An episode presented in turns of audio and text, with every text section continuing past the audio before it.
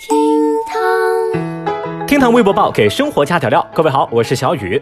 我率先声明啊，昨天黑眼圈版的微博报，那是因为小雨我失眠，不是因为其他的原因。哦，小雨我没那个福气，也也没有某人强大的运动能力。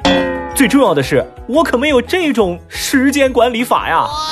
来吧，今日份厅堂微博报，赶紧听起来。微博四百九十二万人关注，本人黑眼圈声明。二十三号这天，娱乐圈的大瓜出现，也不知道是不是前两天汪峰老师发专辑真的显灵了。现在某罗姓艺人被全网唾弃，然后呢，由于众所周知的原因，微博上就掀起了一股为自己黑眼圈而证明的风潮。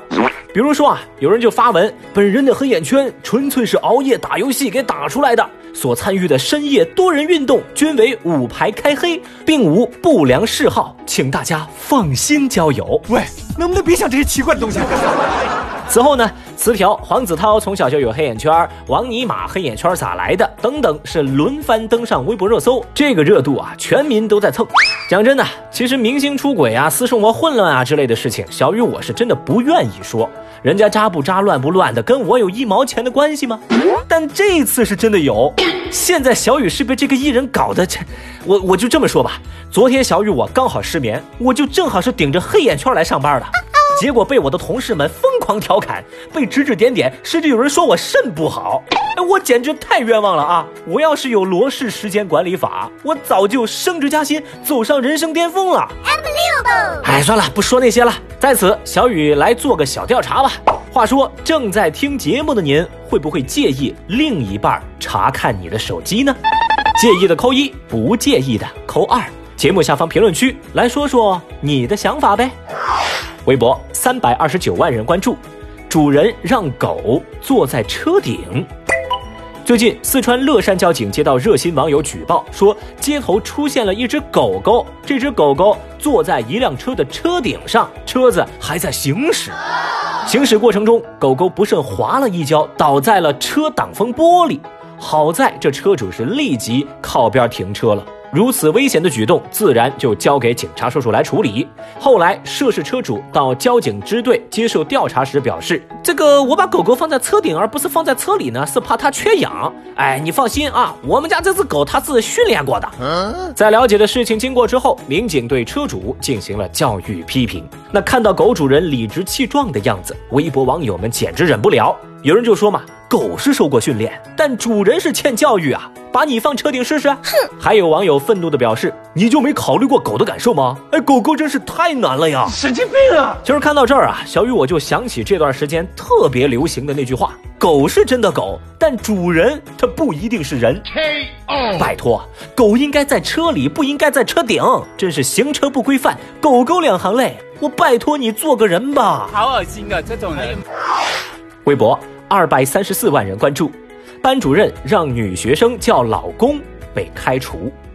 最近有网友爆料说，江苏盐城一名初中男老师给班上十三岁的女孩发暧昧信息，还让女学生叫自己老公。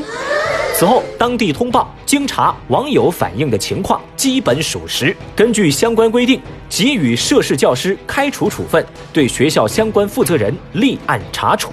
无独有偶，一名四川绵阳的网友在网络上爆料，说自己在上初中的时候多次遭到班主任吴建峰的性骚扰，而这个吴建峰现在是另一所学校的副校长。随后，这名主动拍视频曝光女生的校友也录制视频表示，他也是受害者。再后来引起连锁反应，没想到受害者远远不仅这两个女孩。据小雨了解，目前已经超过有八十名校友发声表示，他们都被吴建峰骚扰过，其中有男有女，期间还伴随着吴建峰对学生的体罚。上述消息直接让微博网友们炸裂，大家呼吁严惩凶手，也期待着事件最终的处理结果。唉。据小雨观察，伴随着鲍某性侵养女事件逐渐淡出微博热搜，眼下两件发生在校园内的事情又一次引起了全网的关注，也再次触怒公众敏感的神经。小雨发现，哈，最近这几年越来越多性骚扰甚至是性侵害的案件被曝光。我是真的真的希望这些事儿不能再被当作个案处理，然后被逐渐遗忘了。强烈建议，歌以咏志。最后呢，小雨再多说一句：生活苦涩是常态。如果一个陌生人突然对你关爱有加，那要么图色，要么图财。微博二百零一万人关注，庆祝复工搞接吻大赛。最近，江苏苏州某家具厂上演了一场庆复工赛接吻的活动。就是说，为了庆祝复工复产，他们呢就让员工来接吻，做个比赛。一共呢有十来对男女参赛，现场呢看起来十分的热闹。不过这个参赛的规则好歹有点底线，那就是每对男女选手之间呢会隔着一层消毒处理过的透明玻璃。据活动主办方负责人马先生说：“嗨，我们搞这活动啊，就是让各位员工放松一下心情。”这场活动把围观的微博网友们看的是满脸的问号，有人就说呀，举办这种大赛的人是有什么毛病吗？简直恶臭啊！也有人表示，我非常不喜欢这种活动，这是什么迷幻操作呀？讲真，小雨我都纳闷，庆祝复工你们做什么游戏不好，非得接吻呢？把龌龊当成有趣，有什么意义呢？这股脑子坏掉的恶臭气息，小雨我总觉得有些熟悉，尤其是那个什么马先生。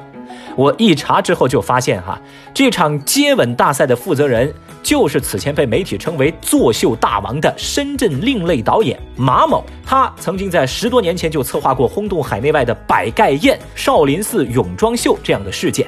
再近一点，他还导演过上海美女举牌征婚、共享男朋友这些事件，全部都是这位马导一手拍摄操作。哦，或许呢，很多人已经想不起来这些事儿了。不过没关系，互联网是有记忆的，只是遗憾，有些网友没得瞎说什么大实话。